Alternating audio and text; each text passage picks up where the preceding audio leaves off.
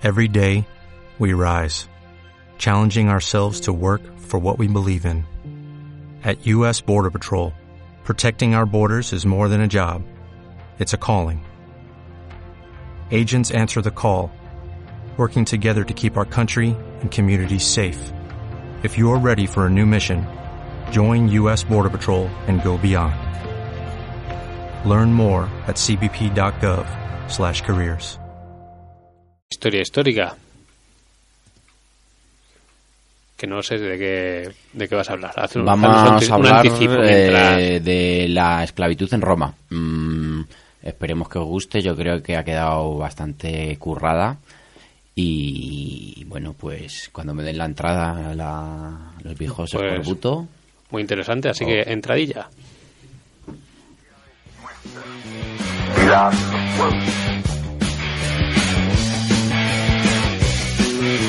La sección de historia de Radio Rebelde Norte. Bueno, pues un saludo a todo el mundo que esté ahí al otro lado de las ondas otra vez. Aquí estoy una vez más para traeros un poquito de historia y humildemente ilustraros y casi entreteneros. Como he apuntado ya, pues hoy vamos a hablar de la esclavitud en Roma.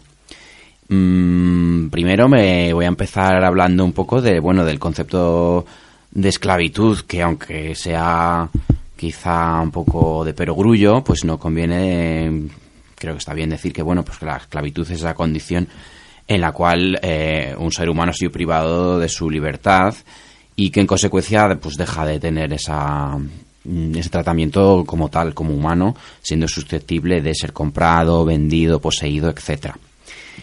¿Dónde están los orígenes de la esclavitud? Pues lamentablemente es algo casi tan antiguo como, como el hombre mismo. Eh, en este caso, pues en la antigüedad mm, es, una, es una realidad que siempre ha, ha estado presente. Eh, por ejemplo, por tomar un pensador que ha tratado de este tema, pues Marx lo consideraba eh, la- el modo de producción que sustituyó directamente al comunismo primitivo y era una consecuencia de la acumulación de excedente y capital eh, propio de los primeros estados, del surgimiento de los primeros estados. En esos primeros estados, eh, las llamadas civilizaciones fluviales de Egipto y Mesopotamia, pues la esclavitud era algo importante, pero no era algo absolutamente central o mm, esencial para su economía, que recaía más bien en un campesinado libre, eh, obligado a pagar impuestos a través de excedente o de trabajo.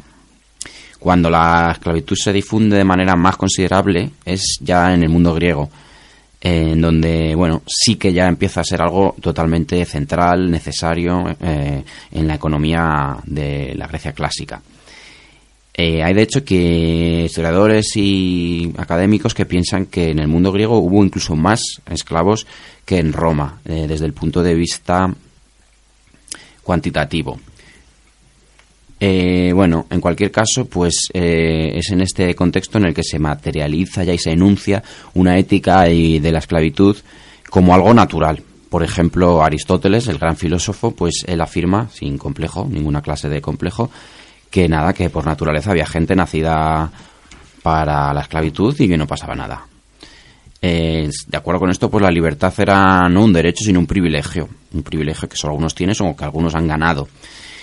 Eh, pues esto sería un poco similar al, paradigma de la, de la selección natural y la supervivencia del más fuerte, ya que la mayoría de los esclavos pues eran prisioneros de guerra, entonces se entendía que la esclavitud era algo que quedaba legitimado por la batalla, es decir, la condición de perdedor ah, legitimaba o facilitaba la, la condición de esclavo y era al mismo tiempo una alternativa a ejecutar o exterminar al enemigo en el campo de batalla. Pues entonces, eh, en este hilo, al hilo de, esta concepción, pues el mundo romano eh, va a llevar esto a, su máxima expresión. Eh, su concepción de la idea de la libertad y la esclavitud es, muy parecida, como ya digo. Aunque si bien es cierto que pues algunos pensadores como Séneca sí que cuestionaron y reflexionaron un poco, sobre todo, no, no la institución en como tal, sino el trato que se les daba a los, a los esclavos, etcétera. Bien, entonces ahora, mm, si hemos dicho que nos vamos a centrar en Roma y que esto en Roma es cuando empieza a ser más importante, pues ¿cómo, cómo aparece esto en Roma? ¿Cómo se desarrolla la esclavitud en Roma? Ya digo que eh, Roma aceptó este, este modelo. Lo que pasa es que eh, lo, lo llevó más allá y lo desarrolló tanto que terminó siendo algo íntimamente ligado al carácter romano, íntimamente ligado al éxito y a la expansión romana y de igual manera íntimamente ligada a, a la decadencia y al final de, bueno de la civilización de Roma.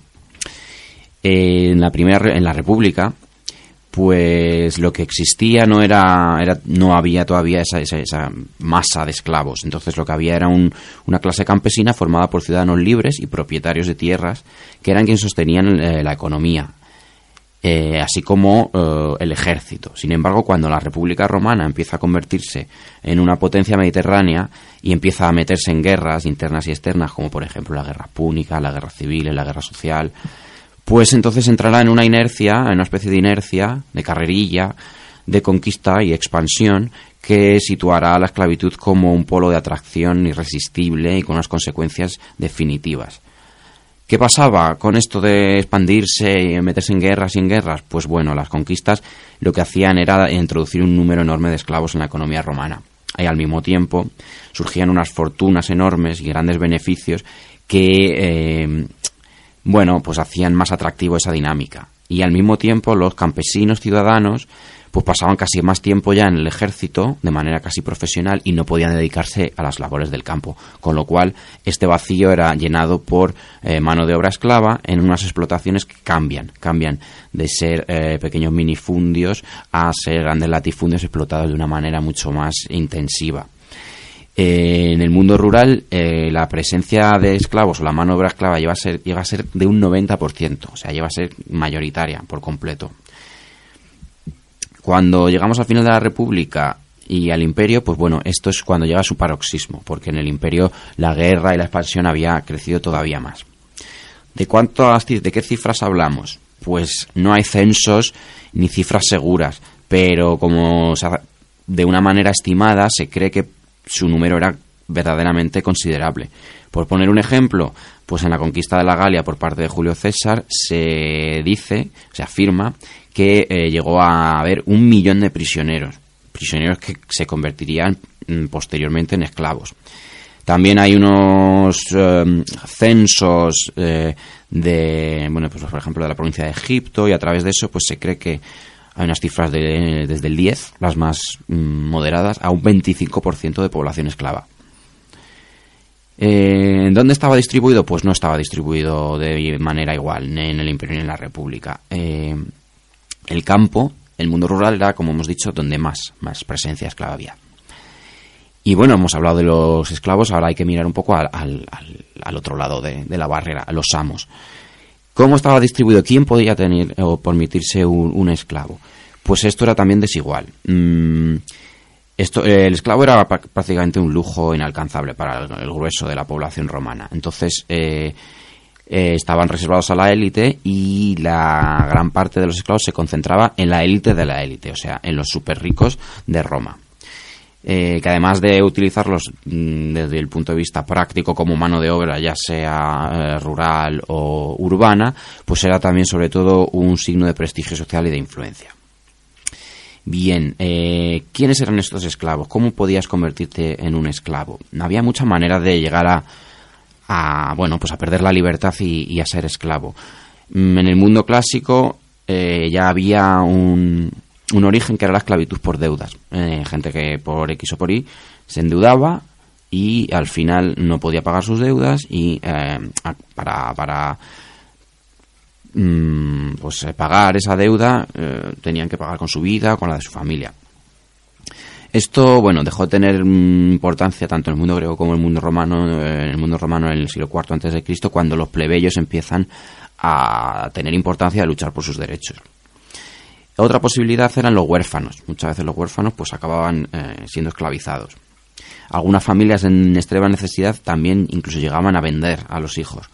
Y luego también, como esto era un negocio mm, importante, pues había mm, como mafias o grupos organizados que de piratas y de bandidos que, bueno, pues en los caminos, en el mar, at- atacaban a quien podía y los, los convertían a la esclavitud directamente.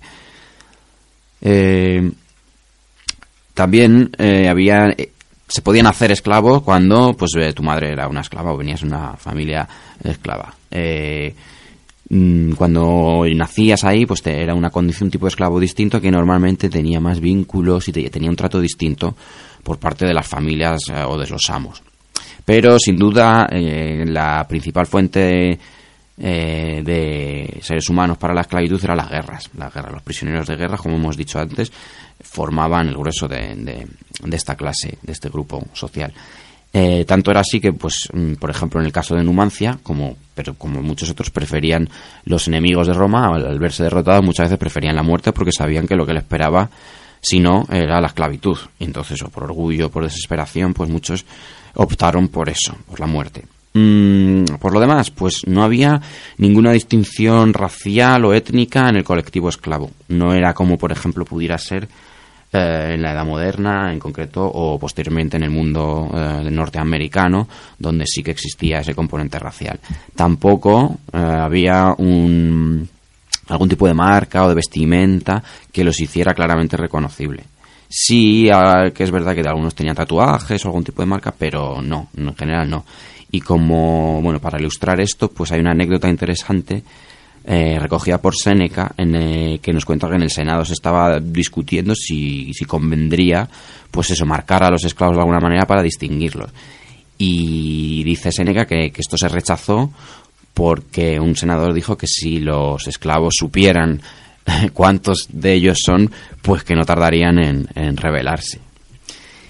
Mm, ¿A qué se dedicaban estos esclavos? Mm, pues bien, eh, dado su gran número y su gran variedad, de todo, básicamente. Hacían de todo, de todo.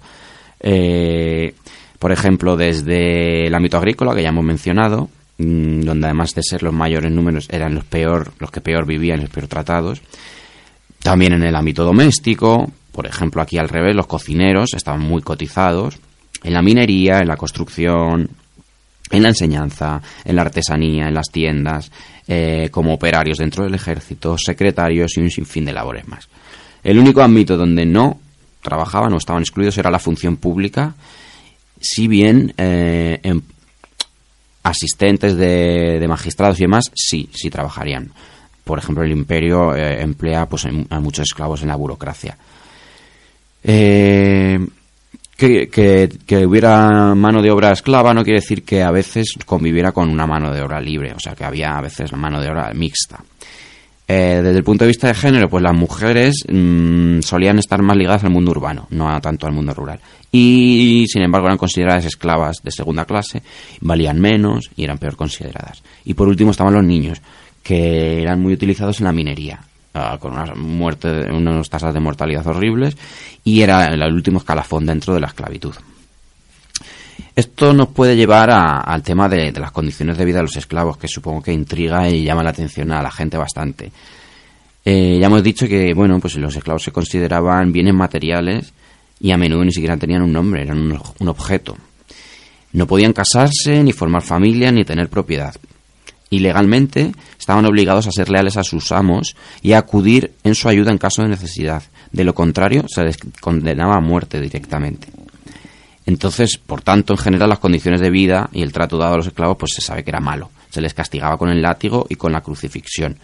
De ahí que a veces los criminales, para degradarles más, para decirles no valéis más que un esclavo, pues se les, se les condenaba a, ese tipo de ejecución. Véase, por ejemplo, el famoso caso de Jesús de Nazaret. El abuso sexual también era frecuente. Y como anécdota también decir que el testimonio de un esclavo en un juicio solo tenía validez, es decir, solo, se creía un esclavo, si, había sido eh, su testimonio obtenido bajo tortura. Para que os hagáis una idea. Mm, el refranero también nos daba alguna, bueno, algunos puntos y algunas pistas sobre esto. Mm, su, el tópico y eh, que tenía el esclavo era que eran pues vagos, dormilones, eh, que andaban, que intentaban engañar a los amos, etcétera. Entonces, bueno, pues ante todo esto se asume y se cree que sí, que los esclavos, pues a veces también eh, canalizaban su rebeldía a través del absentismo, de la lentitud, algunas formas de sabotaje. Por ejemplo, Plutarco aquí nos dice que mm, un amo había recomendado a los esclavos no hablar a no ser que les preguntaran, prohibido que, abri- que- abrieran la boca a no ser que fueran preguntados. Entonces, pues bueno, en esta premisa había una fiesta este, este amo que había tenido un invitado importante y no llegaba. Entonces, ya eh, exasperado, le preguntó a uno de sus esclavos, ¿pero, pero le invitaste? Y el esclavo le contestó, sí, sí, amo. Dice, ¿y qué, y qué, y por qué no ha venido? No, no, no podía. Y, y dice, no, es que como no me preguntaste, pues no te he dicho nada. Bueno, una jugarreta, digamos, que le echaba el, el, el esclavo. A pesar de todo lo que he dicho hasta ahora, pues por paradójico que pueda parecer, los romanos confiaban en la lealtad de los esclavos y les daban muchas responsabilidades, como manejar negocios, eh, correo, sobre todo a los que, como he dicho antes, habían sido criados o nacidos en su seno, en su familia. No todo era pues látigo y, y- malos tratos. Eh, también hay testimonios de esclavos, eh, como ya hemos dicho, en, en familias y en clases sociales altas, en donde se han hallado tumbas, tumbas en piedra, lo cual esto era un privilegio que muchos romanos libres ni siquiera tenían. Eh, esto se cree que lo hacía la propia familia, los dueños o el colectivo de esclavos que bueno formaban también su- sus núcleos digamos familiares y podían recaudar entre ellos poner un dinero en común y pagar una, un entierro y en algunos casos incluso se sabe que llegaron a ganar dinero a pesar de que oficialmente no podían poseer pues sí se sabe y de hecho lo hacían ganaban dinero y esto era mm, utilizado como un incentivo, mm, como si fuera una especie de eh, zanahoria delante del asno para que el esclavo fuera fiel, se implicara y soñara con la hipotética posibilidad de ser libre, de comprar su libertad, de manera que bueno, pues que, eh, que fuera más, más leal y más fiel. Y esto, bueno, pues sí, efectivamente, efectivamente, la esclavitud no era de por vida, no tenía por qué serlo, se podía comprar la libertad. Eh, desde la propia mm, fundación de la República hay un mito en el cual dicen que para asesinar a Tarquino el Soberbio, el último rey de la etapa monárquica de Roma, pues un esclavo mm, ayudó y fue premiado con la libertad. Mm, Entonces, pues efectivamente, eh, los, los esclavos podían comprar su libertad. Eh, ya he dicho que era un estímulo, entonces que ayudaba a, a, bueno, a, tener esa, esa, esa fidelidad y, y este trato. Entonces, bueno, cuando con el esclavo llegaba a acumular lo que se llamaba eh, peculio, que era el dinero que más o menos equivalía a lo mismo que había pagado el, el amo, es decir, que para ellos era un negocio redondo porque solo tenían que volver a reinvertir ese dinero en un esclavo nuevo, pues cuando convertían, conseguían ese dinero eran conseguían su libertad que se llama la manumisión. Y bueno, ya digo que esto era bastante frecuente. Se cree que, que, hay muchos esclavos que consiguieron esto porque hay pocas, hay muchas tumbas de libertos, que eran los esclavos liberados, o que habían comprado su libertad, y muy pocas de esclavos por encima de los 35 años. Lo que pasa es que después de comprar su libertad, la, la- lo- los esclavos seguían todavía vinculados de alguna manera como clientes, como pelotas de sus amos, de alguna vez que quedaban en su círculo. Y por último, pues bueno, si querían alcanzar su libertad también estaba la opción de la huida, mm, la fuga. Eh, esto era muy, muy frecuente también. O hay muchas fuentes y muchos testimonios de ello. Y bueno, a, mucho problema, a muchos fu- fugados, pues había también una especie de policía o cazadores de esclavos eh, fugitivos que, bueno, eh, si pillaban a estos esclavos les marcaban con una especie de yugo que les estigmatizaba por completo. Mm, ¿Qué más podía pasar? Eh, pues las revueltas, las famosas revueltas de esclavos, que llaman la atención en cualquier caso que no, no hubo muchas, no hubo muchas. Eh, voy a destacar dos. Una, la primera, que es la de Sicilia, y que bueno, pues eh, fue algo coyuntural, no era una cosa de clase, de solidaridad, sino una cosa coyuntural. Y luego pues la archiconocida revuelta de Espartaco, en el año 73 a 71 antes de Cristo, era un gladiador tracio que puso en jaque a la República dentro de la misma Italia. O sea, esto era una vergüenza. Eh, sucedía que muchas veces lo- lo- el Senado no quería ni, responder a esto porque estaban admitiendo que habían que se les había subido a la chepa un- una pandilla de esclavos. Eh, y En fin, pues lo, lo mismo que pasó con, con, con Espartaco, pues era una cosa coyuntural que no fue a más. Solo un hombre decir no quiero, tembló Roma. Y diez mil voces dijeron no. Eso fue lo maravilloso ver a los esclavos alzarse del suelo y levantar sus cabezas con orgullo. La canción en los labios, erguidos, alegres salvando montañas y valles, confiando en un futuro. Todos han muerto. Todos.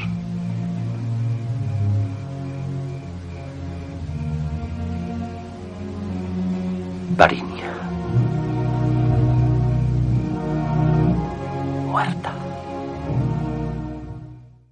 Ahí estaba la película Stanley Kubrick con esas líneas, ese diálogo tan, tan, tan que te pone los pelos de punta y que viene a ser casi el colofón. Lo último que quería decir, porque ya me estoy alargando mucho, es cómo acabó la esclavitud. Pues como dijimos que había sido eh, fruto de la expansión y la conquista en el momento, sobre todo a partir del siglo III, cuando la expansión romana pues termina, llega a su techo, digamos, empieza a mermar eh, el flujo de esclavos y paralelamente cambia el modelo económico, eh, la ciudadanía se extiende de manera que el imperio lo que necesita son súbditos, eh, ciudadanos que paguen impuestos, ciudadanos que van a ir convirtiéndose entonces más que en esclavos en pues siervos o campesinos semilibres modelo eh, feudalismo medieval.